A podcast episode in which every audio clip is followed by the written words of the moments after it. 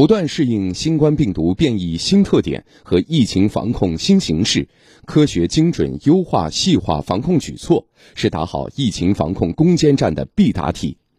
眼下，苏州按照第九版疫情防控方案和二十条优化措施要求，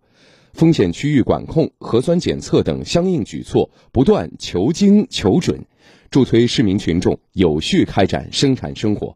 我们来听广电全媒体记者宋颖佳采写的报道。扫码测温、佩戴口罩，眼下出入公共场所配合防疫，做好自身防护，对很多市民朋友来说已经成了习惯。比如说，我到达一个那个场所了，我可能提前会把这个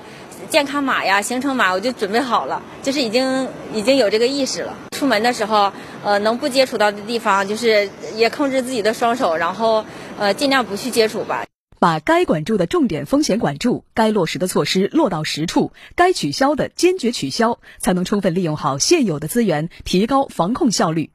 在近期的疫情防控中，苏州按照精准防控的要求，科学划定风险区域，将高风险区精准到楼栋、单元。精准到哪一栋比较好？要不然的话，你整个小区都封的话，就是该方便的人也方便不了了。我感受苏州对疫情这方面做的非常的到位，老百姓感觉心里暖暖的。我觉得这个